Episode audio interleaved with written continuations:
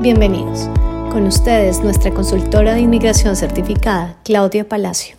Bueno, bienvenidos una noche más de jueves a estos tours por inmigración, donde hablamos un poquito, como ustedes ya saben, sobre todo lo que ocurre en inmigración, las posibilidades que tienen, resolvemos algunas dudas y pues nada, nos ponemos al día con lo que está pasando. Esta noche me acompaña solamente Salud León. Carolina mmm, tiene una visita espectacular que no se podía perder. Llegan los papás de visita y pues se imaginarán la tenemos en el aeropuerto, haciendo todo este proceso y esperando eso mismo por lo que están pasando muchos otros. El proceso de cómo se llega en este momento, que hay que mostrar en inmigración, qué documentos se necesitan, el app de Arrive Canada. Y por eso estas semanas anteriores, Carolina había estado tan pendiente de todas las preguntas que ustedes hicieron, porque tenía eso entre manos y hoy en día lo está viviendo ella en carne propia. Así que pues a Carolina y a sus padres les esperamos que todo haya salido supremamente bien y que les hayan puesto ese sticker verde en el pasaporte, que no sé si ustedes ya se han dado cuenta, que a los que están llegando, que están vacunados, les ponen ese papelito verde, que eso es lo que dice que pueden seguir sin ningún problema. Mm, y hay algunos a los que CBSA les tiene que decir en el aeropuerto que tienen que hacer cuarentena. Por eso tan importante que traigan preparado un plan en caso tal de que sea necesario. Como todas estas medidas son tan nuevas, quiero contarles también que hay algunos hoteles donde las personas están llegando justamente porque rentan algún sitio mientras se acomodan, que todavía no están enterados de las medidas en su totalidad y pues hay que entrar a explicar en detalle cómo se cumple hoy en día con esa excepción a la cuarentena. Así que no se sientan frustrados, mm, no se molesten, no se desesperen, acuérdense que esto está cambiando todos los días y que es para todos nosotros un proceso poder entrar a entender, explicar, a saber cuándo entró en vigencia, cuándo no, si se aplica, si no aplica. Así que lo mejor es venir documentados y las cosas por escrito es mucho más fácil de hacerlas entender. Así que para todos los que están planeando viajar, en caso tal, traigan a la mano los printouts o, o la, la impresión de las páginas del gobierno donde demuestran por qué son ustedes exentos de cuarentena. Puede que los oficiales en el aeropuerto lo sepan, pero es factible que la persona del Airbnb o la persona del hotel todavía no lo tenga claro. Entonces, para que se eviten problemas, pueden traerlo todo a la mano. Y ahora sí, Saru, buenas noches, ¿cómo estás? Hola Claudia, buenas noches. Bueno, sí, no nos acompaña Carolina y nos tocó a las dos solitas, pero estamos súper bien acompañadas con toda esta audiencia maravillosa. Sé que hay muchísimas preguntas, precisamente como lo menciona Claudia, hay demasiada incertidumbre en el ambiente, muchas dudas, muchos cambios, pero bueno, para aquí está, acá estamos para eso y vamos a aclarar todo lo que se pueda en este aspecto. Bueno, y pues nada, la semana pasada habíamos dicho que íbamos a hablar un poquito de tratados de libre comercio porque todas las semanas sale una pregunta al respecto. Y aunque yo creo que lo hemos hablado ya un par de veces, ha sido siempre de una manera pues muy, muy rápida y muy por encima. Y esta es una herramienta absolutamente espectacular que tiene eh, el Acta de Inmigración canadiense. Un tratado de libre comercio, o sea, jerárquicamente hablando, está por encima de la ley de inmigración, porque es un acuerdo bilateral, es un acuerdo entre dos países. ¿Qué significa esto? Significa que los oficiales, si podemos nosotros demostrar que se cumplen con todos los requisitos, pues no tienen mucho que decir. Básicamente les toca decir sí, señor, no más. Ellos tienen solamente la última palabra, sí, señor. ¿Cuáles son esos requisitos? ¿Y qué es lo que implica un tratado de libre comercio? Porque también es cierto que hay muchas personas que con frecuencia nos escriben y nos dicen, bueno, Claudia, yo ya tengo la oferta de trabajo, entonces quiero aplicar a través del TLC. Pero no todos los cargos están dentro de los TLCs. Entonces empecemos a hablar de quiénes son, cómo son y cómo funcionan. Canadá tiene muchos acuerdos internacionales, pero que cubran un capítulo de inmigración. Tenemos el CUSMA, que es con México y Estados Unidos. Tenemos el de Chile, tenemos el de Perú y el de Colombia, el de Panamá, el de Transpacífico, que es con México, con Japón y con Australia. Tenemos el tratado con Corea y el tratado con la Comunidad Económica Europea. Realmente nosotros digamos que los que más nos atañen son los latinoamericanos. El tratado más antiguo es el CUSMA, que antes se llamaba NAFTA, y es un tratado digamos que con muy pocas restricciones. Realmente lo que dice es, tenemos un mexicano, y voy a hablar de una vez de los chilenos, porque aunque no están en el mismo tratado, el tratado es idéntico, es un tratado espejo del CUSMA, tenemos un mexicano un chileno que tiene una oferta de trabajo por parte de una compañía canadiense y la oferta de trabajo está en una de estas categorías y hay una lista. Si tenemos esa oferta de trabajo y en esa categoría, y nosotros tenemos el título académico que respalde esa categoría, digamos que estamos adentro. La compañía lo que tiene que hacer es dar una oferta de trabajo, esa es la base de esto, y tiene que demostrar que está legalmente constituido. Es cierto que la compañía tiene que mandar la oferta de trabajo a través de mm, el portal del gobierno, el portal del empleador, pero no tenemos que entrar a justificar mayor cosa, o sea, no hay que justificar un número mínimo de empleados, no hay que justificar un ingreso mínimo anual, tenemos que mostrar que tenemos con qué pagar, porque obviamente no vamos a traer a alguien para no pagarle, pero no hay mayores requisitos. El CUSMA o el NAFTA es el tratado más antiguo. Después de ese llegó el de Chile, que fue exactamente igual, y al cabo de los años apareció el tratado con Perú. El tratado con Perú es un tratado distinto al CUSMA porque tiene dos categorías. Tenemos la de los profesionales que están excluidos y la de los técnicos y tecnólogos que están incluidos. El CUSMA y el de Chile tienen solamente profesionales que están incluidos. Es lo que está allí, punto. El de Perú dice, si usted no está en esta lista, pero es un código A, o sea, es un profesional, puede aplicar. Si usted está en esta lista y es un técnico o tecnólogo, puede aplicar, pero si no está en la lista, no puede. Entonces tenemos profesionales excluidos y tenemos los técnicos y los tecnólogos incluidos. En el CUSMA habíamos dicho que necesito solamente la parte académica, o sea, si yo soy diseñador gráfico, tengo que mostrar que tengo un título de diseñador gráfico. Hay un par de categorías y específicamente la de diseñador gráfico que nos exige experiencia laboral, pero los contadores, los arquitectos, los ingenieros no tienen que demostrar nada. En términos generales, el CUSMA dice, ¿tiene el diploma? Ya con eso tenemos. Obviamente, como son profesiones, tienen que ser títulos de cuatro o cinco años, que es lo que corresponde a un bachelor's degree. Cuando estamos hablando del de Perú, que es exactamente igual al de Colombia, lo que nos dicen es, si es profesional, tiene que demostrarme que tiene el título académico, pero además experiencia laboral en el área al igual que si es un técnico o tecnólogo, y tiene que tener un título como mínimo de dos años. O sea, no puede ser que aprendí a la sombra de alguien más. Tengo que tener el título académico. Dentro de los técnicos y los tecnólogos tenemos todo lo que es la parte de tecnología de ingenierías, los técnicos y los, y los tecnólogos eléctricos, mecánicos, industriales. Tenemos los diseñadores gráficos y los diseñadores de interiores. Y obviamente los profesionales los tenemos todos, a menos de que estén excluidos. ¿Y cuáles son esos que están excluidos? Están excluidos toda la parte médica, está excluida toda la parte educativa y están excluidos los gerentes de la gran mayoría de las industrias, no tipos de empresas, sino de industria. Estos son tratados que hay que revisar con cuidado. Entonces ya tenemos el CUSMA solamente profesionales y demuestro mi título. Ese es eh, México y Chile. Tenemos Perú y Colombia. Puedo ser profesional o tecnólogo. Si soy profesional no puedo estar excluido. Si soy técnico o tecnólogo tengo que estar incluido y tengo que demostrar educación y experiencia. Luego viene el Tratado de Panamá.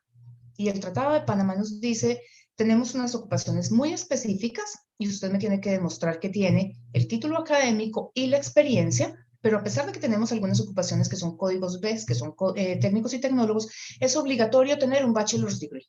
Entonces ya le adicionamos algo más a este tratado. Y allí tenemos los ingenieros, tenemos un montón de gente en el área de ingeniería de sistemas, tenemos gente en el área de logística y vuelven y aparecen los diseñadores gráficos y los diseñadores de interiores, eh, que son los dos códigos B que están en el Tratado de Panamá. Y el último en firmarse fue el Tratado del Transpacífico. El Transpacífico vuelve y juega, es con México, eh, y es un tratado donde le adicionamos cosas. Nos dicen, está esta lista, pueden aplicar todos los códigos A, mm, pueden aplicar de los códigos B los que estén acá, pero me tienen que demostrar educación, experiencia y además el salario tiene que ser en la media de lo que se le pague a esa misma ocupación en la ciudad donde opera la compañía. Entonces ya le adicionamos un requerimiento más, pero en términos generales sigue siendo un tratado muy atractivo porque nos permite traer de México prácticamente a cualquier profesional. Así es como funciona. La compañía tiene que mostrar que está constituida legalmente, no tiene que tener un número de empleados específico, no tiene que tener una facturación específica. Tengo que demostrar que necesito una persona con ese perfil. Yo no puedo decir que necesito traer un médico porque soy un restaurante, por ejemplo. Y aunque la comparación es bastante exagerada, es, o sea, nos hace ver las cosas gráficamente. Por eso lo planteo de esa forma. Esos son los tratados. Tienen una belleza increíble y es que no hay que entrar a demostrar que no se consiguieron residentes o ciudadanos canadienses con ese perfil qué es a lo que se refiere un LMIA y qué es la parte más complicada del proceso de solicitud de un permiso de trabajo. Pero además es un regalo maravilloso para las personas que van a hacer procesos de residencia, porque un tratado de libre comercio, un permiso aprobado a través del tratado de libre comercio, no solamente nos permite trabajar en Canadá, que nuestra pareja venga con un permiso de trabajo abierto, que nuestros hijos vengan y estudien de manera gratuita, si tenemos alguno que va a entrar, por ejemplo, al colegio o a la universidad, puede pagar como local porque el padre tiene un permiso cerrado y encima de todo, si vamos a aplicar para residencia permanente, podemos sumar 50 puntos después de un año de trabajo con la compañía, siempre y cuando la compañía eh, nos dé una carta que diga que nos van a seguir contratando de manera indefinida, por lo menos por un año después de la residencia. Entonces, imagínense la herramienta que tenemos ahí los latinoamericanos. ¿Qué ganas me dan a mí de que tuviera un tratado de libre comercio cada uno de los países de Latinoamérica? Pero pues por lo menos los que lo tienen, tienen una herramienta que es muy poco explotada realmente y que hay que aprender a manejar. Desafortunadamente, en el área de los trades, solamente hay, creo que una o dos posiciones que están dentro del TLC, están en el de México, perdón, en el de Perú y el de Colombia, que son los plomeros y los electricistas. Ambos necesitan licencia. Cuando se solicita un permiso de trabajo a través del Tratado de Libre Comercio, es curioso, no se necesita tener la licencia, ni siquiera para empezar a trabajar, pero si vamos a pedir una nominación provincial, por ejemplo, vamos a necesitar esa licencia. Así que es importante que las personas que llegan con estos permisos también empiecen a considerar buscar esas licencias canadienses para que puedan tener paso a una residencia de manera más sencilla. Y yo me podría quedar la noche entera sentada hablando de los tratados de libre comercio, pero pienso que este es por lo menos un abrebocas para que ustedes entiendan cómo funciona y cómo lo pueden usar, cuáles son las diferencias y cuáles son los requisitos. Porque lo otro que confunde muchísimo es cuando la gente dice, pero es que yo tengo la oferta de trabajo, tengo la experiencia, estudié la carrera, pero no me gradué. Si yo no tengo el título académico, no puedo aplicar por el Tratado de Libre Comercio. Así haya terminado 10 semestres de carrera, pero si no tengo el título, no lo puedo hacer. Tengámoslo en cuenta y pues nada, a leer esos tratados que son súper interesantes. El de Perú el de Colombia, el de Panamá, permiten que apliquen no solamente los nacionales, sino también los residentes permanentes. Y para las esposas o para las parejas, esposas o esposos, intercambiable dependiendo de quién sea el aplicante principal, eh, se pueden pedir permisos de trabajo abierto. Aún si no está contemplado dentro del tratado como tal, se puede aplicar a través de una sección del acta de inmigración que permite el permiso de trabajo abierto para los dependientes de trabajadores calificados extranjeros. Y creo que ya después de toda esta historia sobre los tratados, ya le puedo dar paso a Sarum a que nos abra, no sé, las preguntas del chat, a ver qué inquietudes tenemos hoy. Muchísimas gracias, Claudia, por esa explicación maravillosa, como siempre. Sí era un tema muy apetecido y muy solicitado por nuestra audiencia, entonces espero que haya sido de suma importancia para ustedes poderlo aclarar. Eh, entonces, iniciemos con las preguntas. Miguel Tapia nos dice, ¿Cómo tener un permiso de trabajo? Y esto va relacionado precisamente a lo que estás explicando. ¿Cuáles son esas diferencias de decir, porque muchas personas me escriben a través de los mails, necesito un permiso de trabajo? ¿Cómo se obtiene realmente un permiso de trabajo cómo lo otorgan? A ver, lo que pasa es que para tener un permiso de trabajo, por regla general, necesito tener una oferta de trabajo. No hay de otra. Eh, los permisos de trabajo están diseñados para eso, para que una compañía canadiense que necesita una persona con un perfil particular y no lo consigue dentro del país, lo pueda traer de afuera. Esa es más o menos la, la regla general. Entonces, pues básicamente hay que partir de la oferta de trabajo. Se pueden conseguir alternativas, por ejemplo, cuando hay una persona estudiando en una institución pública, la pareja puede tener un permiso de trabajo abierto. Esa es una opción. Hay algunos permisos de trabajo que no dependen de una oferta de trabajo, son, por ejemplo, el International Experience Class, el Working Holidays, que es una categoría especial donde Canadá tiene convenio con, creo que son 34 países hoy en día. En América Latina están, déjenme pensar, Chile, em, hay algunas posiciones poquitas para Argentina y para Ecuador, Costa Rica. Eh, uno de los que más preguntan es por el de México. El de México existió, creo que fue hasta el 2014. Y desde el 2014 para acá está suspendido. O sea, dice México no está, o sea, el, Canadá no está tomando aplicaciones para mexicanos en este momento, les avisaremos pronto. Entonces se genera la expectativa todo el tiempo de que ya va a abrir, ya va a abrir, pero pues llevamos siete años con, con esta categoría cerrada. Entonces, pues no contemos con México. Creo que son esos los países latinoamericanos que tienen, eh, que tienen International Experience Class. Mm, abiertos, no creo que haya más. Hay algunos permisos que son para personas que vienen a hacer doctorados o postdoctorados aquí en Canadá. Están los fellowships, que es otra categoría de permiso de trabajo, que son normalmente para personas que están trabajando em, en el área de salud, que están eh, haciendo especializaciones en el área de salud, o sea, los médicos que vienen a estudiar cardiología o algo por el estilo. Hay algunos ingenieros que vienen a hacer ese tipo de investigaciones de ingeniería, pero en el área médica, si podemos llamarlo de esa forma, o sea, todo lo que es la parte de desarrollo de prótesis, toda la parte eléctrica, electrónica y ese tipo de cosas. Eso los he visto en varias ocasiones ya también. Pero creo que eso es todo, o sea, dependemos siempre de una oferta de trabajo por parte de una empresa canadiense. Ese es el punto de partida. Ahorita hablamos de los tratados de libre comercio, la otra posibilidad para pedirlo para los nacionales que no son de países que tengan tratado es el famoso LMIA, que es básicamente la autorización que le da el Departamento de Desarrollo Social de Canadá, el ISDC, a una empresa para que esta empresa pueda contratar un extranjero, obviamente demostrando que el extranjero no va a desplazar a un residente o a un ciudadano canadiense, es decir, que la traída de un extranjero no va a afectar la posibilidad de los locales de tener un salario. Por eso las restricciones, por eso las complicaciones, por eso nos dicen tiene que publicar la posición cuatro semanas en por lo menos tres páginas web que sean de cobertura nacional. Es obligatorio que se le pague lo mismo que se le paga a un residente o a un ciudadano canadiense en el mismo cargo. Eh, por eso el Departamento de Trabajo de Canadá, el ISDC, coge el teléfono y llama al dueño de la compañía a verificar un montón de información. Pues justamente porque se trata de proteger a los locales, a los residentes, a los ciudadanos canadienses y obviamente que en el evento en que se apruebe la traída de una persona de fuera, quede registrado todo lo que se le ofreció a esta persona para poder proteger también sus derechos. Pero hasta ahí llegamos. O sea, lo tenemos por, por los tratados o lo tenemos por el LMIA y las pocas excepciones a LMIA, que son las que les decía ahora, para el International Experience Class, para los fellowships y para los dependientes de estudiantes o, o de trabajadores extranjeros. Bueno, evidentemente los tratados son una vía importante y tal vez que no es considerada muchas veces o en varias ocasiones por desconocimiento, diría yo, pero doy fe de que los tratados son maravillosos y es algo que hay que explorar definitivamente dentro de las opciones y posibilidades para muchos. Luis Luna nos pregunta, mi esposa y yo tenemos un CRS score de 463. ¿Sería suficiente para el Express Entry o deberíamos tratar de conseguir más puntos con el francés? El 463 es un puntaje alto, no voy a decir que no, pero en el año previo al COVID no fue seleccionado. Estamos hablando de que si estamos pensando en que es un 463, estamos hablando de un Federal Skilled Worker. En este momento debe haber muchas personas que dicen, a mí no me parece tan, no, tan bajito, porque pues no seleccionaron hace poco con 380 y algo. Y sí, se seleccionó con 380 algo, pero Canadian Experience Class. Son dos categorías distintas. El Federal Skilled Worker son personas que no tienen experiencia laboral en Canadá. Esa fue la categoría que se suspendió en agosto del año pasado porque le dimos prioridad a quienes estaban ya aquí adentro, justamente porque no podemos traer a nadie de afuera.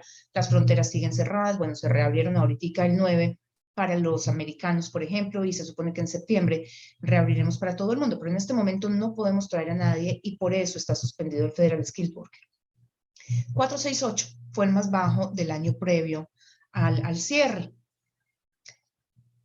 A mí me preocupan mucho esos perfiles, porque no tenemos ninguna garantía de que el gobierno baje el puntaje. Yo pensaría, claro que en esto el COVID me ha demostrado más de una vez que estoy absolutamente equivocada, pero yo pensaría que al reabrirse fronteras vamos a tener un cúmulo de perfiles con unos niveles altísimos de puntos, pues porque han estado allí represados durante el último año.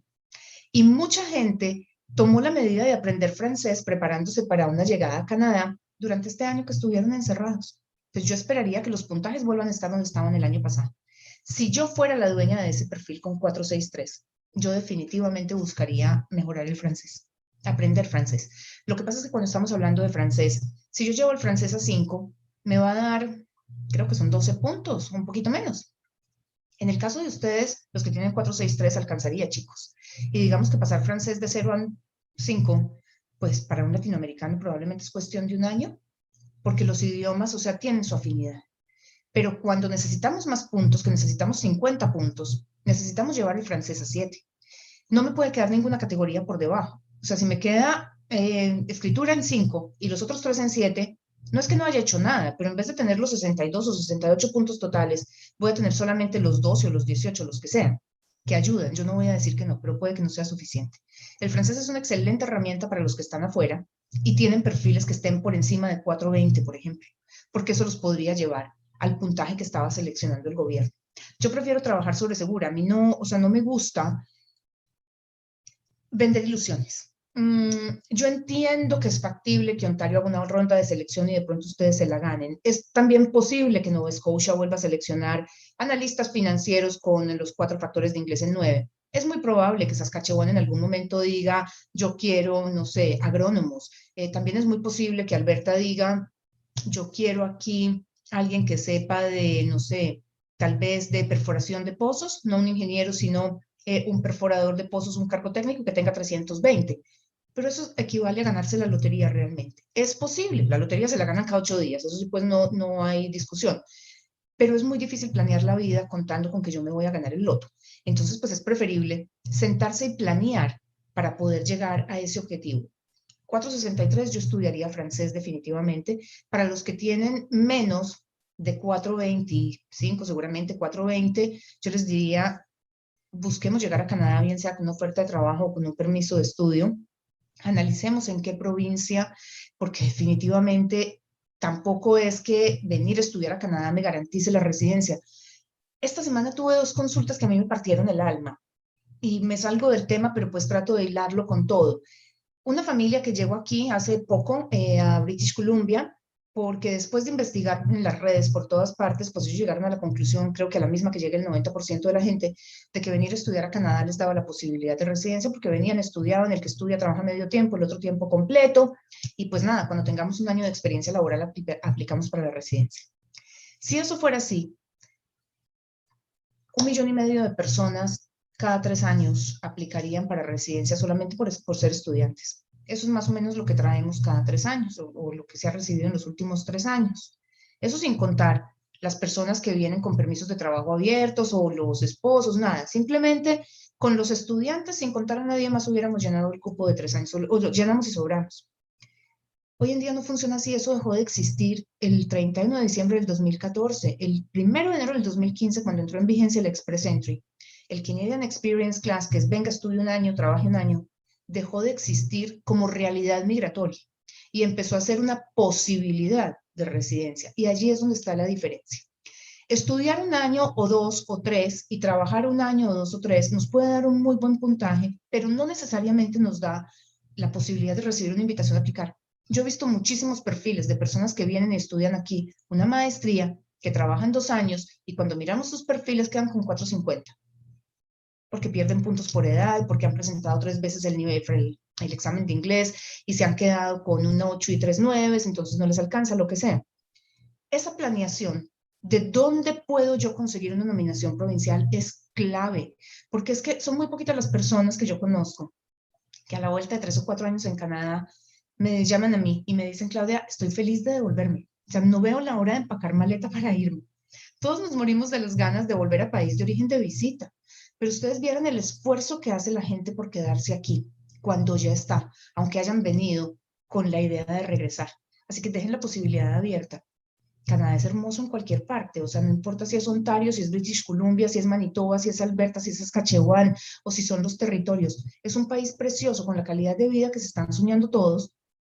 Y pues si la idea es tener un futuro mejor, pues hombre, tomémonos el trabajo de ver dónde lo voy a lograr dense ese espaciecito, porque no es el clima, o más bien, si es el clima. Todos los que queremos venir a Canadá tenemos que entender de una u otra forma que Canadá es el país más al norte de América. Y pues queramos o no queramos, los inviernos son fríos. Entonces el, el, el, clima tiene que empezar a ser una realidad en nuestras vidas y es cuestión de acomodarnos a ello. Y ya con esto le di la vuelta a todo inmigración. Así que más bien dejo que Saru me siga preguntando. Bueno, excelente. Yo, como siempre, voy a continuar con las preguntas, pero si quisiera abordar de pronto un tema o una aclaración aprovechando tu experiencia y conocimiento, porque evidentemente yo soy la que está siempre en contacto con los mails de ustedes, con esas preguntas, con esas dudas, y he visto mucho que a raíz de la información que se da en Internet o de esas noticias o de cosas como rumores, eh, hay ciertas em, dudas o preguntas con respecto a estas profesiones específicas. No sé, voy a decir algo al azar. Eh, los chefs, los conductores de, de, camiones, de mulas, lo que le llamamos en Colombia mulas, de tractores y todo esto, la parte de agronomía. Sé que los tratados de libre comercio, como bien lo explicaste, asumen ciertas áreas, ¿verdad? Y son en, eh, áreas, en, lo podríamos llamar en demanda o áreas de trabajadores esenciales ¿Cuál es la diferencia entre esas profesiones como los plomeros, los chefs, que a veces dicen, no, es que están en demanda o, Canadá los necesita? Porque hay mucha confusión en ese tema, incluso para mí es confuso. A ver, em, los tratados de libre comercio cubren todos ocupaciones calificadas. Los chefs eh, o los cooks están en los tratados de Perú y Colombia. Es cierto que están en altísima demanda, han estado siempre. Los truck drivers eh, los long haul truck drivers son trabajos no calificados. Están en demanda, pero no están en ningún tratado. Y sí, se genera muchísima expectativa y, y muchísimas inquietudes porque desafortunadamente la información viaja demasiado rápido. Y los videos que todos presentamos son videos cortos, o sea, no tenemos tampoco el tiempo de sentarnos a explicar la ley completa. Resulta que sí, los long haul truck drivers están en demanda, pero sacar la residencia como long haul truck driver no es fácil. Es un trabajo no calificado, los cupos son realmente muy, muy, muy poquitos a nivel país, porque solamente una porción muy chiquita de cada nominación provincial está destinada para esos trabajos no calificados. Por ejemplo, Ontario tiene 8.350 8.350 cupos eh, al año de nominación y para trabajos no calificados destina alrededor de 150, 200 al año para todas las categorías. Y tiene varias, o sea, tiene los long haul truck drivers, tiene eh, seis o siete códigos en el área de agricultura, tiene eh, los, las personas que cosen a máquina, tienen, o sea, los, costureras y yo no sé cuántos más. Tienen toda el área de salud que es no calificada, o sea, los, los caregivers y los personal support workers y no sé cuántos más.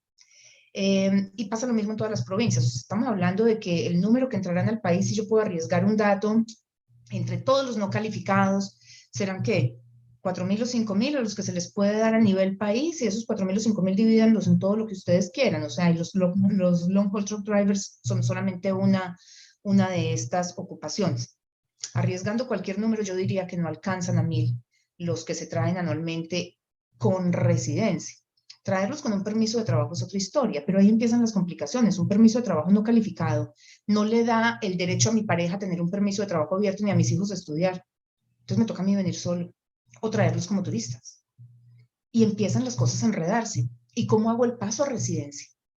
Entonces es de sentarse y mirar, y tú tienes toda la razón. O sea, las preguntas se generan y nosotros lo vemos en los chats mm, y a veces es desconsolador ver que la gente toma los programas, porque es que ya, ya me ha pasado también un par de veces que me dicen, pero es que Claudia, yo ya tomé el curso y me costó cuatro mil dólares sacar la licencia de Long Haul Truck Driver aquí en mi país, en México, y me voy a ir con eso. Y yo, Dios mío, bendito, es que en México tenemos unas condiciones climáticas completamente distintas a las de Canadá. Entonces, en Saskatchewan no lo van a contratar como long haul truck driver porque no saben manejar sobre hielo, ni siquiera sobre nieve, sobre hielo. Entonces, sí nos toca sentarnos a hacer un poquito más de research antes de, o de investigación, antes de tomar una decisión de ese estilo y empezar a buscar los gremios y las asociaciones. Para eso están allí. Hay una herramienta en Internet que es el Job Bank. Cuando ustedes entran allí, dice revisar carrera, creo que es, em, ponen la ocupación y tienen una cantidad de información de salarios, de requerimientos, las condiciones, eh, los cuerpos reguladores. Donde dice requirements, pueden entrar ahí, le dan la provincia y les aparece cuál es el cuerpo regulador o la asociación o el gremio con el que pueden averiguar cómo funciona eso aquí. Y valdría la pena que se tomaran el trabajo de hacerlo antes de hacer inversiones que de pronto a la larga no les sirven de mucho. Perfecto, sí, ese era como el punto que quería tocar porque es importante, por favor, investiguemos, asesorémonos correctamente, no nos dejemos guiar solamente por lo que parece la opción fácil o lo que nos presentan abiertamente como eh, Canadá está buscando esto, porque es muy fácil que se encuentren estos títulos en, en, los videos, en información, digamos, genérica en Internet, pero sí es importante que para su caso personal investiguen y se asesoren y generen una planeación para que no nos estrellemos con situaciones difíciles acá. Ahora sí voy con mi ronda de preguntas. Estefanía nos dice, ¿cuánto se puede demorar una restauración? Uy, ya me, me, corcho ahí la restauración ya. restauración de estatus. Mi esposo ya lleva seis meses esperando la de su permiso de trabajo. Ay, Dios mío, lo que pasa es que en este momento, Estefanía, con lo que está pasando en inmigración, digamos que cualquier cosa puede pasar. Normalmente una restauración de estatus es un proceso de tres o cuatro meses. Pero tengamos en cuenta que la oficina de inmigración que está trabajando con el mayor número de personal es la de Edmonton, que está trabajando solamente con el 40%. Entonces, pues, ¿cuándo puedan recibir una respuesta? Ni la más remota idea. Sin embargo, si ya llevan tanto tiempo, valdría la pena que mandaran un web form averiguando qué está pasando. Brian nos pregunta, soy de Colombia, tengo nueve años de experiencia laboral como asistente administrativo. ¿Me pueden contratar por medio del TLC? Si la respuesta es positiva, ¿cómo sería mejor, por TLC o LMIA, teniendo en cuenta que la empresa tiene aprobado el LMIA? Si ya tienen el LMIA, por LMIA, porque por el Tratado de Libre Comercio los asistentes administrativos no pueden aplicar. Los asistentes administrativos son un código B y no está contemplado esta categoría dentro de los TLCs. Perfecto. Voy con Linda Fernández antes de irme para YouTube porque hay muchísimas preguntas también por ese lado. Linda nos dice, muchas gracias por su asesoría. Tengo algunas dudas con respecto a la situación de aplicar para la, eh, la residencia permanente por medio del Canadian Experience Class, la experiencia canadiense. Si subo mi perfil estando en Toronto y recibo invitación, aplico y después de unos meses me quiero mudar de provincia, ¿puede haber un problema o sería mejor quedarme en Toronto hasta tener la respuesta? No hay ningún problema si tú estás aplicando a través del Express Entry Canadian Experience Class, porque es un sistema federal. Los problemas se presentan cuando uno está aplicando bajo una nominación provincial. Pero cuando lo hacemos a través del Express Entry, no, ese, ese es un sistema que, a ver, déjenme desenredo esto, porque hay muchas nominaciones provinciales que uno las trae nuevamente al Express Entry. La cuestión, o sea, la decisión hay que tomarla, es basado en quién le está dando soporte a mi aplicación. Si yo estoy aplicando yo solo, y por soporte me refiero, no tengo ofertas de trabajo de ninguna especie, yo me puedo mover por donde quiera, porque eso es un Express Entry federal, o sea, neto. No hay nada que me condicione a nada. Si yo estoy aplicando con una oferta de trabajo, con lo que se conoce como una Ranged Employment, que me da 50 puntos, no, o 200, dependiendo si soy un vicepresidente o presidente de la compañía. No importa si lo voy a hacer a nivel provincial o si lo voy a hacer simplemente por arranged employment, tengo la condición de seguir trabajando con esa compañía porque es la que me está dando soporte. Si yo estoy aplicando para una nominación provincial, aparte de tener la condición de quedarme en la provincia, por lo menos por un tiempo prudencial, después de la residencia, si lo estoy haciendo con una oferta de trabajo, tengo la condición de seguir trabajando con esa empresa. Entonces, todo es dependiendo de quién me esté dando soporte a mí. Si lo estoy haciendo yo sola, no tengo ningún problema. Si lo estoy haciendo ayudada por una compañía, me debo quedar con la compañía. Y si aparte de la compañía me está ayudando la provincia, debo cumplir con las dos, con compañía y provincia. Esa es más o menos como la explicación gráfica de cómo funciona. Perfecto. Eh, Linda tenía dos preguntas más con relación a ese tema. Ella nos decía, con base en lo mismo, si empiezo los exámenes médicos en Toronto y me piden, ¿me piden algún otro examen médico, algo extra o lo puedo continuar en otra provincia? Si es federal, puedes moverte por cualquier parte, no hay ningún problema. ¿Y le piden algún otro examen o ya? No más.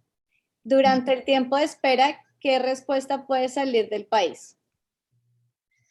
Eh, no entendí esa pregunta. A ver, una persona que se encuentra en Canadá... Eh, ah, que sí puede salir del país durante el tiempo de respuesta. Perdón, yo fui la que le llamó.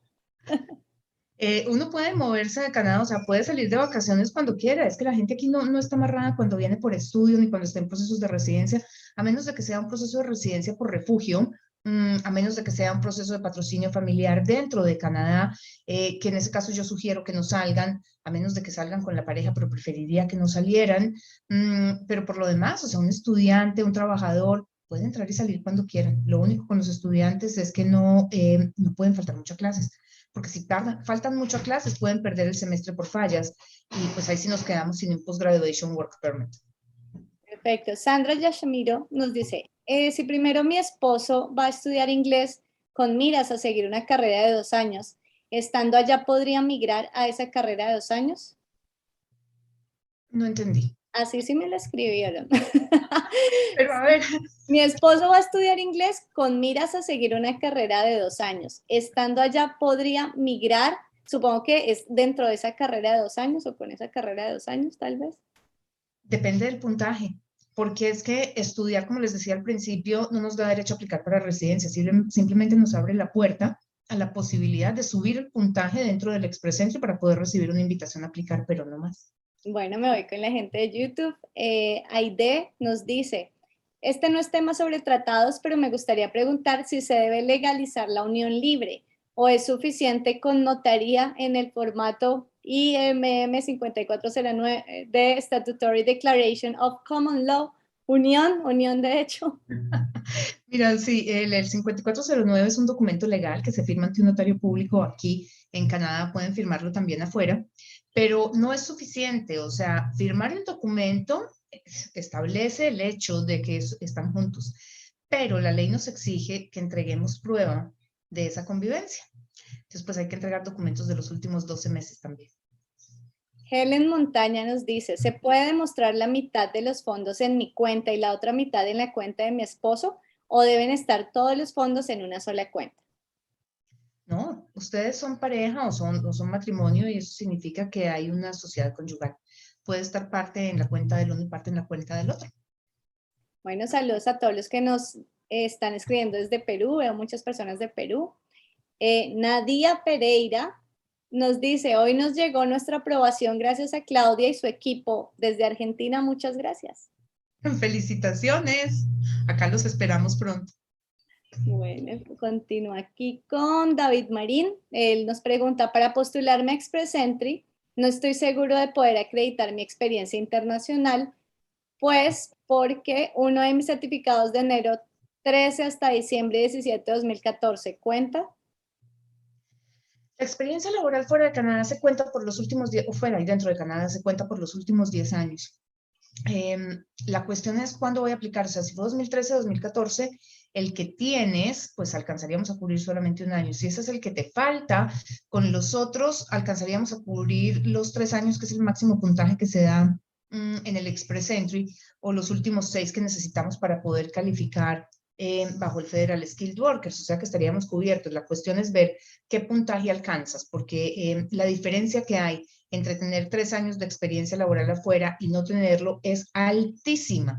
Entonces, pues nada, si no, si no es, es que es tan difícil a veces documentar esa experiencia, pero hay que buscarla, sobre todo si esos puntos hacen falta. Mm, hay un factor con Colombia, por ejemplo, ocurre con muchísima frecuencia y últimamente lo he visto en México, que es el hecho de que hay unos tipos de contratación que son por prestación de servicios y resulta que los contratos se interrumpen. O sea, trabajan de enero 20 a diciembre 24, pero se quedan desempleados, entre comillas, esas tres semanas.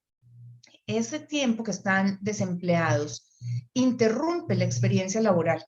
Para poder calificar, para, o sea, para que se cuenten los puntos de experiencia laboral fuera, tiene que haber por lo menos un año en los últimos 10 que sea de experiencia laboral calificada, continua y pagada. Me he encontrado últimamente con muchísima gente de México y Colombia que me dicen que trabajan bajo este sistema de contratación y llevan trabajando así 20 años. Para Canadá, o sea, para la ley canadiense tienen cero años de experiencia laboral porque tienen esa interrupción. O sea, una cosa es que uno tenga vacaciones y otra cosa es que se interrumpa la contratación. Y eso es lo que hace la diferencia. Hay que tener cuidado en eso, a ver cómo se va a documentar esa experiencia laboral.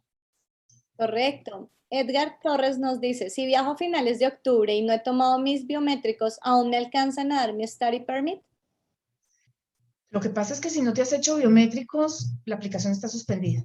Ni siquiera la van a revisar. Eh, ahí sí te recomiendo que empieces a buscar en otro país. Si es que el problema es que no hay citas en el tuyo. Helen Montaña eh, ya leí tu primera pregunta. Veo que tienes muchas dudas sobre tu caso específico. Por favor, escríbenos a hola.cpalacio.com porque te podemos dar una asesoría más personalizada. Acá tratamos de responder las preguntas de manera general. Por favor, escríbenos y a todos los que tengan dudas sobre su proceso o deseen iniciar un proceso, hola.cpalacio.com. Daniela Guerrero, buenas noches. Mi pregunta no tiene mucho que ver con el tema de hoy, pero me gustaría saber las opciones para Alberta me gustaría irme a estudiar allá en, alguno de los que pasa es que Alberta es una provincia bastante complicada para uno sacar eh, nominaciones provinciales, por eso habría que ver si tú vas a necesitar una o no. Alberta tiene en este momento una situación muy particular. Yo sé que el COVID ha afectado todas las regiones del país, que hay un índice de desempleo superior a lo que habíamos tenido antes y todo lo que ustedes quieran. Pero Alberta tiene además la complicación de que es una economía petrolera la provincia viene, digamos que no de capa caída, pero sí viene sufriendo a nivel em, de empleo desde hace rato. Si necesitamos una nominación provincial, vamos a necesitar una compañía que nos dé soporte y que nos garantice que vamos a estar con ellos más o menos tres años. ¿De dónde sale eso? De que tengo que conseguir el trabajo, tengo que trabajar con la empresa eh, en varias provincias, son seis meses antes de poder aplicar. Tengo que estar con la compañía durante el tiempo de proceso de mi aplicación de nominación y de, y de residencia y luego me tengo que quedar por lo menos un año para evitar problemas futuros. Entonces, ¿qué tenemos? Seis meses de, experiencia con la compañía, tenemos un año, un año y medio de eh, proceso, ya llevamos dos años, y después un año más, o sea, voy a estar ligada a esa compañía tres años. En el caso de la persona que nos hizo la pregunta, si necesitamos una nominación provincial, esperar que en Alberta nos puedan dar este soporte puede ser un poquito complicado. Obviamente hay ciertas áreas donde es más factible que se dé que en otras. Alberta, particularmente para el proceso, el programa de nominación provincial, pide que la oferta de trabajo que reciba el estudiante esté relacionada con lo que estudió en Alberta y con la experiencia que tenía en país de origen. Eso puede complicar un poquito las cosas. Los dependientes de los estudiantes internacionales o de los trabajadores extranjeros que tienen permiso de trabajo abierto no pueden aplicar para nominación en Alberta. Tendrían que cerrar sus permisos de trabajo, bien sea a través del TLC o de un LMIA, antes de poder iniciar el proceso de nominación. Esa es la preocupación que me genera a mí, Alberta. Cada provincia tiene reglas distintas para la nominación, pero Alberta es una de las que más las complica. Y yo diría que en cierta medida es para proteger también el empleo de sus residentes y ciudadanos. Perfecto. Continúo con Paola. Ella nos dice, reaplicar a una provincia diferente, pero manteniendo el mismo programa de estudios, solo que de un año de duración y aplicando solo el estudiante luego de haber aplicado en familia, puede afectar una segunda aplicación? Hay muchas cosas que hay que considerar cuando se está haciendo una segunda aplicación. Yo personalmente prefiero mantener el mismo, o sea, exactamente las mismas condiciones, porque me parece que cuando hay una negativa, lo que hay es un problema de credibilidad en inmigración. Ellos pusieron en duda algo. Entonces, cuando yo varío los componentes, estoy diciendo, o sea, estoy reforzando la idea de que había algo que no cuadraba. Por ejemplo, apliqué para Toronto a estudiar diseño gráfico y ahora resulta, y me venía con mi marido y mis tres hijos, y ahora resulta que me vengo para Saskatchewan a estudiar ingeniería química y me vengo sola. No tiene ningún sentido ni el cambio ni nada. Si yo vine a Toronto, venía a Toronto a estudiar diseño gráfico y ahora me voy a ir a Manitoba a estudiar el mismo programa de diseño gráfico, pero además me vengo sola, tengo que entrar a, explicar razón, a explicar cosas. ¿Qué puede ser? O sea, ¿por qué ahora mi marido no me acompaña? ¿Por qué ahora mis hijos no me acompañan? ¿Por qué de Ontario a Manitoba? Eh, ¿Qué pasó con el college? O sea, cerraron el programa, lo cancelaron, no hay otro, eh, no hay la entrada, está lleno el cupo pero ya tengo algo que tengo que discutir que muy factible tiene que ver con propósito de viaje y entonces ahora tengo que dar explicaciones adicionales. Me parece que puede complicar las cosas. Si me toca cambiar por alguna razón, yo prefiero hacer el cambio con exactamente el mismo programa que me toque irme para otra provincia, pero tendríamos que explicar cuál es la razón del cambio de provincia, como les decía anteriormente. Pero el cambio de programa, o sea, por similares que sean, si yo venía a estudiar diseño de páginas web y ahora lo que quiero estudiar es programación de páginas web, es completamente distinto. El uno está enfocado a la parte visual, a la parte gráfica, y el otro está enfocado a la parte técnica, y ahí definitivamente vamos a tener problemas, porque es que sencillamente lo que le estoy diciendo de inmigración es, mi intención no era ir a estudiar y aprender, sino ir, que es contradictorio con la intención, intención de regresar a país de origen. Perfecto, bueno, continúo con Andrea, que nos dice, bueno, es una felicitación, excelente tema el de hoy, mil gracias por mantenernos informados, abrazos con cariño y admiración. Saludos también para Paola PH, Andrea, Nora Torres, Miguel Zúñiga, todos esos seguidores que vienen con nosotros conectados desde hace tanto tiempo. Gracias por esa fidelidad y por estar ahí siempre acompañándonos. Jorge García nos dice, ¿qué pasa si yo voy como estudiante internacional y después puedo conseguir una oferta de trabajo al amparo del Tratado de Libre Comercio?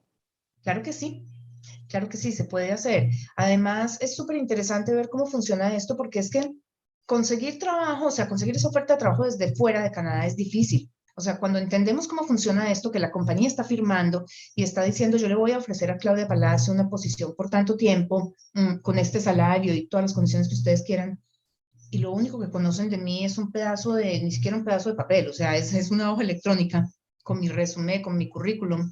Hombre, es difícil porque es que yo como compañía, de todas maneras, estoy poniendo mi nombre en juego. Las compañías cuando le dan soporte a un internacional, ellas van a recibir una auditoría en algún momento en los siguientes seis años. El Departamento de Trabajo o el de Inmigración los va a llamar a pedirles cuentas sobre lo que pasó conmigo. Entonces, pues digamos que no les gusta mucho y con toda la razón. Si yo estoy aquí como estudiante internacional y tengo un permiso de trabajo abierto y lo aprovecho bien y empiezo a trabajar y le demuestro a la compañía todo lo que tengo yo como profesional y al cabo de los dos años, ya cuando me gradúo y empiezo a trabajar ya a tiempo completo, le digo a mi jefe, oye, estoy corto en puntos, eh, me va a tocar regresarme para Colombia. Mm, la posición que yo desempeño aquí en la, en la oficina está cubierta por el tratado del país del que yo soy originaria y pues necesitaría este soporte. ¿Ustedes cuál creen que sea la respuesta de ese jefe? Va a decir, Claudia, lo que tú necesites. Y allí es cuando los tratados de libre comercio empiezan a ser unas herramientas maravillosas, porque acuérdense que nos dan además 50 puntos al final del año. Pero no es solamente estar trabajando con la compañía. No es que a mí me vayan a contar como si yo estuviera trabajando con el Tratado de Libre Comercio simplemente porque estoy con mi eh, Postgraduation Work Permit, soy colombiana y estoy trabajando con una empresa. No, de todas maneras la empresa tiene que hacer el proceso y pongo esto en comillas, de pedirme. O sea, significa que tenemos que mandar la, toda la, parte eh, de salario y de funciones y de cargo y todo lo demás a través del portal del empleador y cambiar mi permiso y empieza a contar el tiempo del año para los 50 puntos que me van a dar después por Arranged Employment a partir del momento en el que el permiso que yo tengo tenga el nombre de la compañía y el cargo específico. Bueno, María Amarillo nos dice, buenas tardes. Eh, yo tuve dos niños nacidos en Burnaby, British Columbia. Ellos nacieron durante mi proceso de refugio. Son buenos estudiantes y sacaron 10 de calificaciones pero tienen edades de 13 y 12 años. ¿Cómo podría aplicar yo para poder regresar a Canadá? Soy licenciada en Administración con especialidad en Desarrollo Empresarial. Es un proceso complicado porque es que hay una deportación de por medio. Mm, cuando hay un caso de refugio negado, hay una deportación. Vamos a necesitar aplicar para una residencia desde fuera para que te dejen volver a llegar. Podría ser a través de una nominación provincial con una oferta de trabajo o tendrías que esperar a que tus hijos fueran mayores de edad se regresaran ellos para Canadá, trabajaran aquí, cumplieran con los requisitos de ingresos para poder hacer un patrocinio de padres. Lo que pasa es que después de que hay una deportación, las posibilidades de que aprueben una visa temporal son cercanas al cero. Cuando hay una deportación, lo que está diciendo inmigración es, necesitamos que salgas porque incumpliste la ley migratoria. Entonces ya se crea un precedente. Cuando yo le digo voy a ir de manera temporal, pero sí le voy a cumplir con que voy a salir, es como contradictorio con la intención de residencia que yo puse a través de refugio. Y aquí quiero hacer una claridad y entiéndanmelo muy bien. El proceso de refugio es el derecho que tiene cualquier persona que siente que su vida está en riesgo de buscar protección en uno de los 160 y muchos países que son signatarios del Tratado de Ginebra. Es un derecho.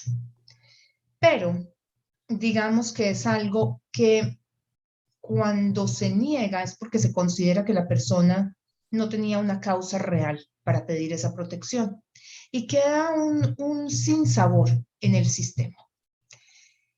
Eso es básicamente lo que hace que ya haya una pérdida de credibilidad en una aplicación temporal y por eso es que no les permiten regresar así de fácil. Es una situación bien complicada y es una situación dolorosa. Y aunque yo no comparto la idea de que a todas las personas que les han negado el refugio es porque no, no tenían un caso real, no pienso que esa sea la razón. Esa es más o menos la interpretación que le da el sistema a una aplicación de refugio negada. Bueno, eh, Lady Joana Cuero, por favor, escríbenos a hola.cepalacio.com para poder evaluar ese perfil y el de tu esposo y ver qué posibilidades tienen ustedes como familia. Carolina Balcázar nos dice, buenas noches, en este momento están tramitando las solicitudes de visa de turismo. ¿Hay algún tiempo estimado? eso me pone a mí a llorar porque es que a mí me tienen tan preocupada esas visas de turismo. Canadá, o sea, yo sé que esta semana resolvió dos que estaban de hace 80 mil años ya, pero tenemos acumulado todo lo que se presentó antes de marzo del 2020. Estamos hablando que llevamos un año y medio sin procesar visas de turismo. ¿Qué vaya a pasar? Yo me imaginaría que esto va a ser un proceso eterno. Si contamos con que la oficina de inmigración que está trabajando con el mayor número de empleados está trabajando con el 40%, y pensamos que llevamos un año y medio sin procesar visas de turismo, que le estamos dando prioridad a lo más urgente y que venir a hacer visita no es urgente, calculemos qué puede pasar. Esa es una respuesta que yo no tengo y que a las tres personas que me han llamado a preguntarme si aplicamos ya para una visa de turismo les he dicho, esperemos un par de meses, miremos a ver qué pasa. Porque tenemos, o sea, hay cosas que son tremendamente urgentes y si el turismo, o sea, si aplicar a la visa de turismo es porque yo soy residente ciudadano canadiense y necesito que mi mamá venga porque van a ser mi hijo, porque yo estoy enfermo, porque hay una situación particular, pues se puede pedir que lo acelere. Pero si es la visa de turismo, porque yo hace tres años quiero ir a Canadá y, pues nada, me lo suspendió el COVID, yo dudaría que esas visas sean aprobadas, ni siquiera revisadas. No es que las vayan a negar, sencillamente que van a quedar en el aire quién sabe cuánto tiempo. Y para los estudiantes y los trabajadores que están aquí, que se les vencieron sus visas, déjenme decirles que yo estoy esperando una hace tres meses, creo, y mm, es una situación donde necesitamos que salga rápido porque la persona tiene que viajar al país de origen porque hay un familiar, eh, o sea, con una condición médica complicada y la necesitamos a ella ya ni siquiera así ha sido posible. Sí, están muy demoradas esas visas, tanto desde fuera de Canadá como dentro de Canadá. Saraí nos dice, em, buenas noches, o perdón, buenas tardes ya en algunos países y buenas noches acá. Mi hijo de 16 años va a estudiar a Canadá. ¿Puedo ir yo como tutora? Puedes venir como turista a acompañarlo. En este momento no te van a dejar entrar, o sea, sería a partir del 7 de septiembre si es que ya tienes la visa. Puedes venir como turista a acompañarlo. Y mi sugerencia sería que estuvieras aquí por cortos periodos de tiempo, porque mm, hay un momento en el que se vence la intención de temporalidad y se convierte en una intención de residencia. ¿A qué me refiero? Tu hijo está todavía muy chico, va a venir, estudia, termina, pero se va a demorar dos, tres años estudiando. Si tú estás aquí todo ese periodo de tiempo de, corrido, se puede ir extendiendo cada vez que tú entras, no hay problema, pero en algún momento el oficial de inmigración va a decir, ¿qué está pasando acá? O sea, está pasando más tiempo dentro de Canadá que fuera de Canadá. Y esto puede llegar a una o negativa de tu extensión o a una más bien a una que no te autoricen la entrada en uno de tus viajes. Mi sugerencia es que vengas por tiempos cortos, tal vez dos o tres meses, te regreses, estés tres o cuatro meses afuera y regreses 20 días y te vas dos o tres meses. O sea, que estés viniendo a hacerle visita a tu hijo, pero que no permanezcas un largo periodo de tiempo aquí. Y esto es porque si tú vienes a estudiar, tu hijo puede venir como dependiente, pero si tu hijo viene a estudiar, tú no vas a ser dependiente de él nunca. Los padres no son dependientes de los hijos para procesos temporales, son dependientes cuando voy a hacer una aplicación de residencia. Correcto. En YouTube, Stevenson Vélez pregunta, si quiero ir a estudiar y tengo dinero en mi cuenta y un preaprobado de un banco, ¿puedo presentar un certificado traducido del banco indicando eso o debo tener el dinero en la cuenta? Puedes presentar el certificado del banco traducido. Luis Efren, Buenas noches desde Bogotá, Colombia. Un abrazo para todo el equipo de Palacio Immigration y bendiciones. Lo mismo para ti, Luis. Muchas gracias. Yuri Natalia nos dice, ¿cuántas horas puede trabajar el acompañante del estudiante? ¿40 o 44 horas? ¿Qué pasa si trabaja overtime? No hay ningún problema. Puede trabajar todas las que quiera, 80 si son necesarias. ¿El acompañante? Sí, claro, porque es que los acompañantes tienen permiso de trabajo abierto, el estudiante lo tiene restringido a 20 horas semanales. Y es bien importante que no se parecen de esas horas.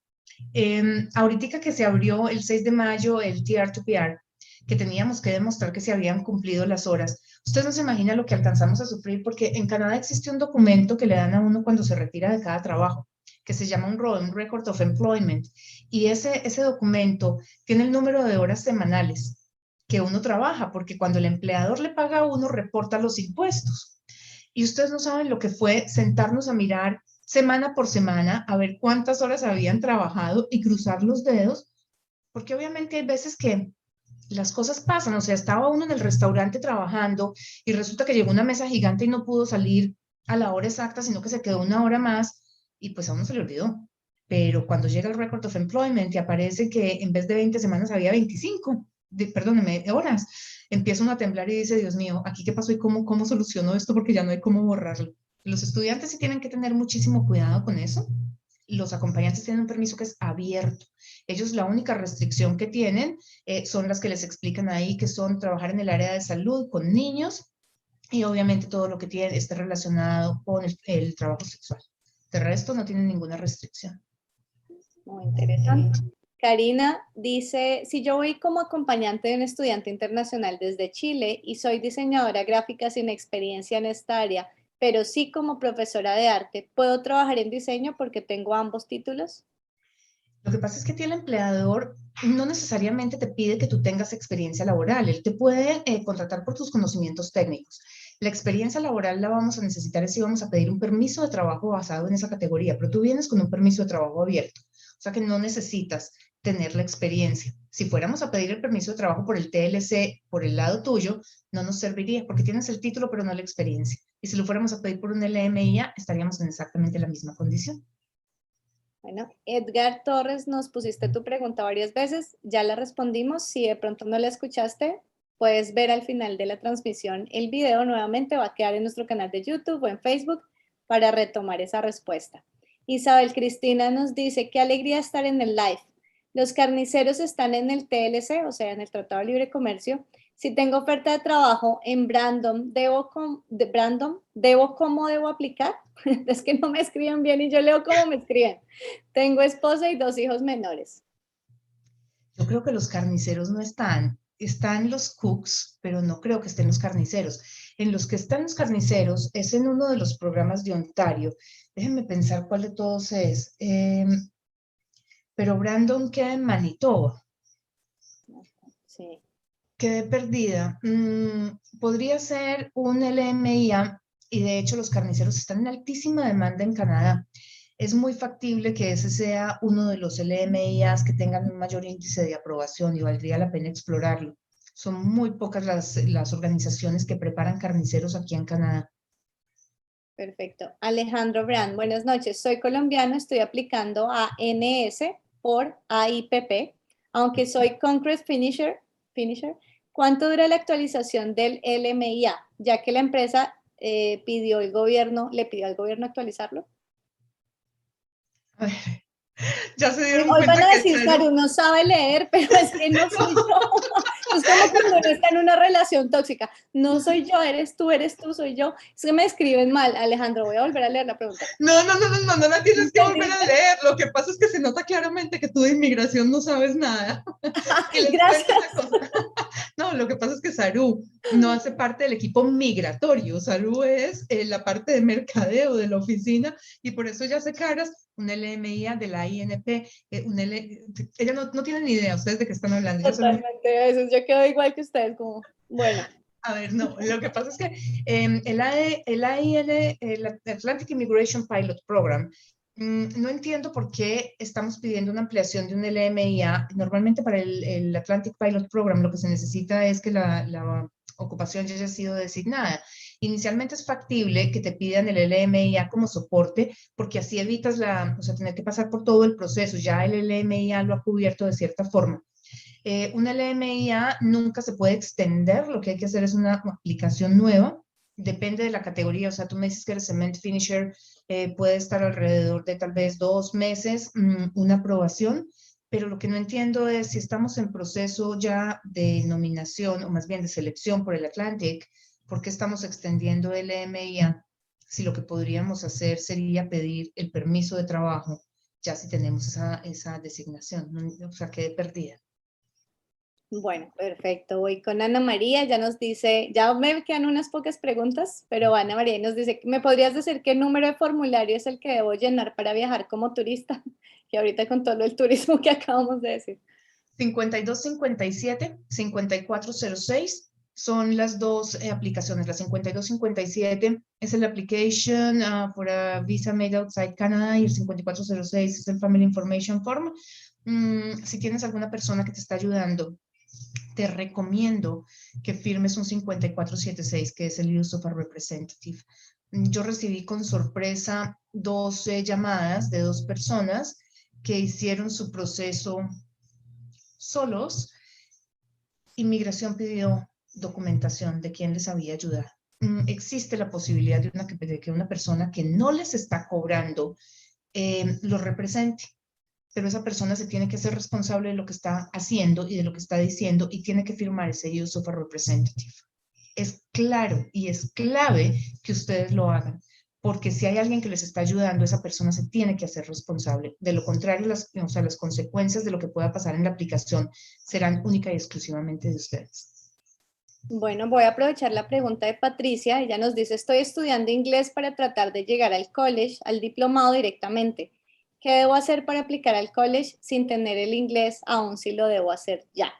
Y antes de eso voy a comentarles que Carolina no nos pudo acompañar hoy, Carolina Rodríguez, pero ya saben que Professional Operating es la agencia de estudios aliada con la que nosotros trabajamos, son maravillosos, ellos los van a conducir en todo este proceso de los programas de estudio, de los colleges, ellos tienen convenio con más de 100 colleges en Canadá y los van a guiar, la asesoría de ellos no tiene costo, les pueden escribir a marketing professionaloperating.com, que es el, email de Carolina, o pueden escribirle también al director que es Fernando Jaramillo a fernando.professionalupgrading.com.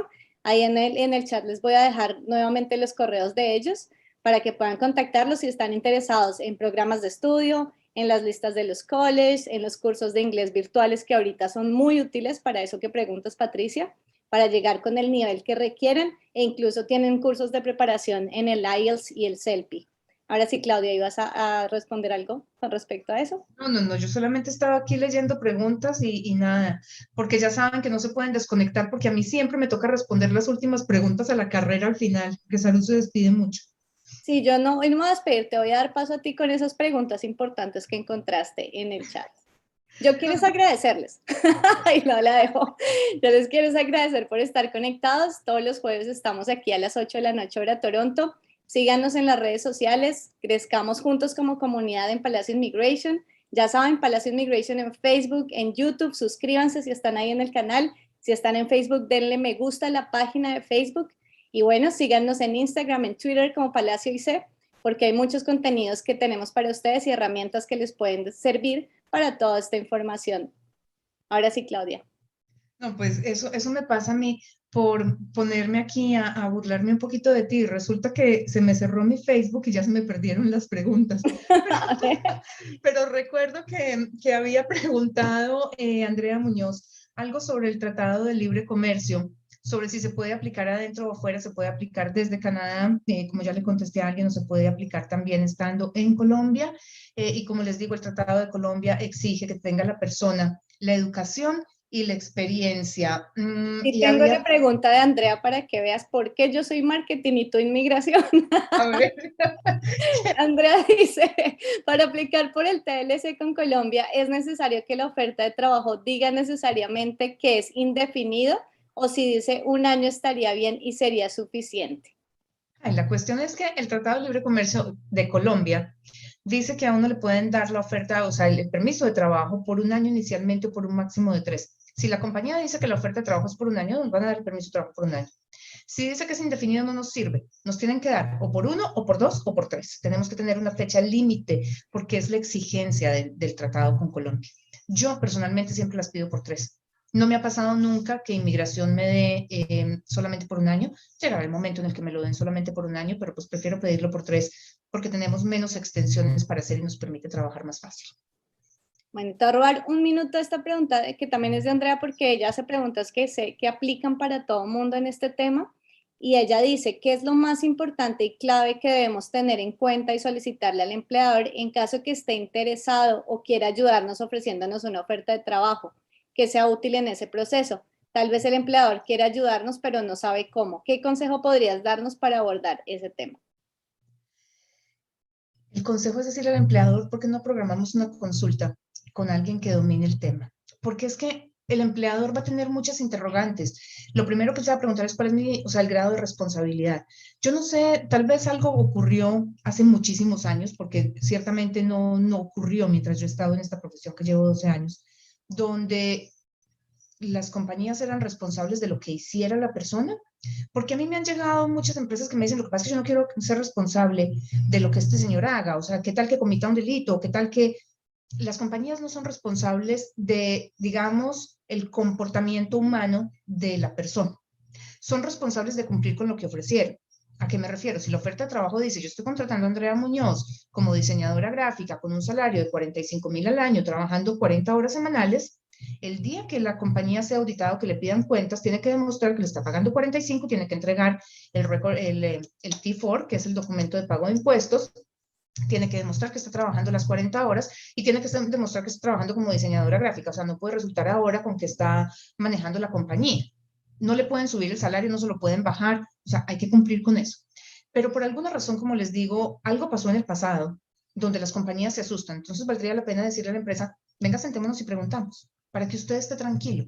Los tratados de libre comercio son procesos relativamente sencillos, pero la compañía necesita también esa certeza de que no va a terminar metido en un problema, de que si, por ejemplo, Andrea Muñoz llega a trabajar como diseñadora gráfica y resulta que es un desastre, em, y es, pero lo peor que le ha pasado a la compañía, no, no da pie con bola, esta mujer no es capaz de dibujar un círculo redondo, la pueden despedir y la compañía no tiene ningún problema. Pero eso necesita saberlo la compañía. Y si Andrea se lo cuenta, es muy factible que la compañía no crea.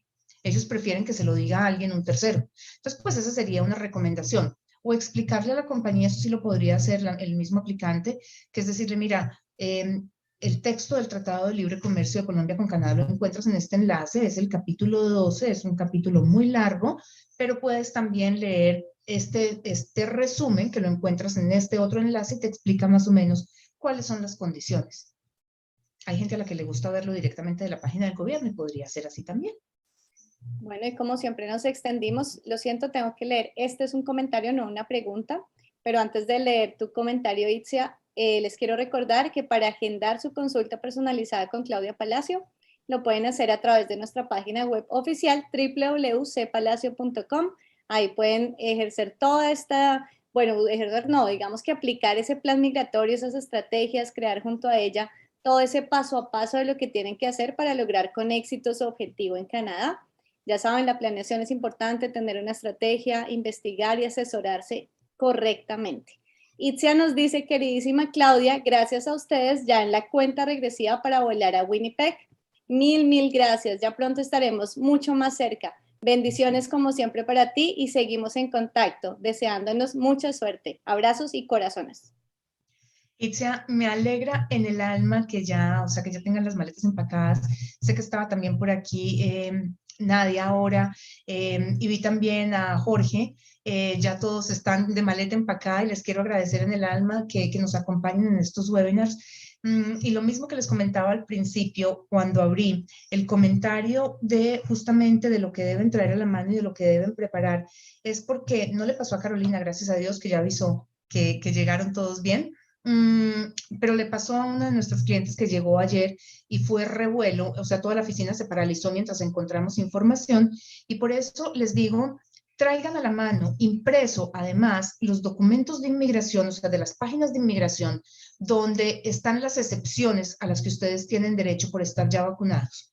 Porque aunque inmigración no las necesita, inmigración lo sabe, resulta que como esto cambia tanto y tan rápido, los hoteles no lo saben.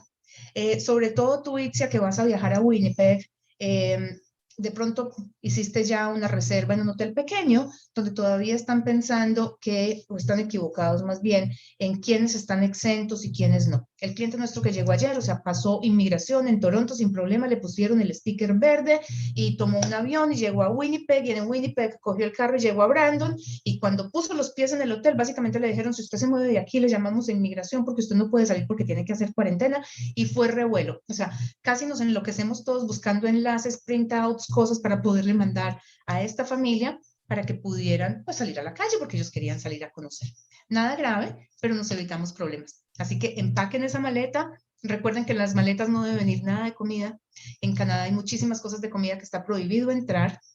Eh, sé que al principio les va a hacer falta, sobre todo a los mexicanos, ustedes que tienen una comida, una comida tan deliciosa, pero aquí van a encontrar la gran mayoría de las cosas y con el tiempo se acostumbrarán. Pero no traigan en la maleta, por favor, los nopales, porque nos podemos meter en un problema, y mucho menos el queso de Oaxaca, que es prohibido entrar en el lácteos a Canadá.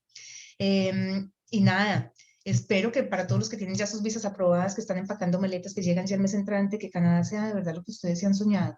Este es un país maravilloso.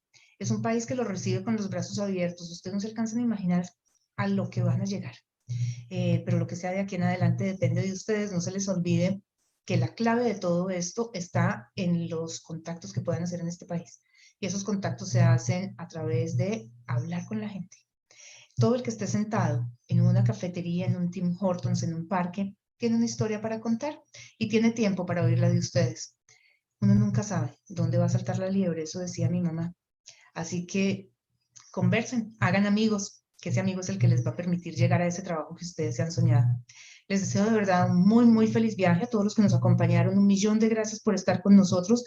A la persona que nos preguntó qué, qué puede hacer porque su permiso de trabajo o su permiso de estudio se lo dieron con la restricción de que no puede trabajar los campos, es muy posiblemente porque eh, la carta de aceptación al college eh, venía todavía condicionada a inglés y mientras las personas estudian inglés en Canadá no pueden trabajar. Así que lo único que se puede hacer en estos casos es pedir un cambio de estatus.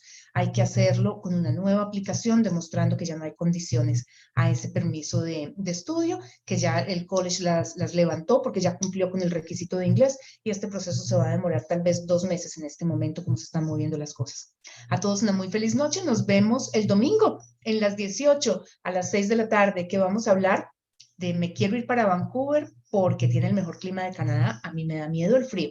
Nos vemos entonces el domingo a las 6 de la tarde y el jueves de la semana entrante aquí en Tour por Inmigración. Que tengan una muy feliz noche.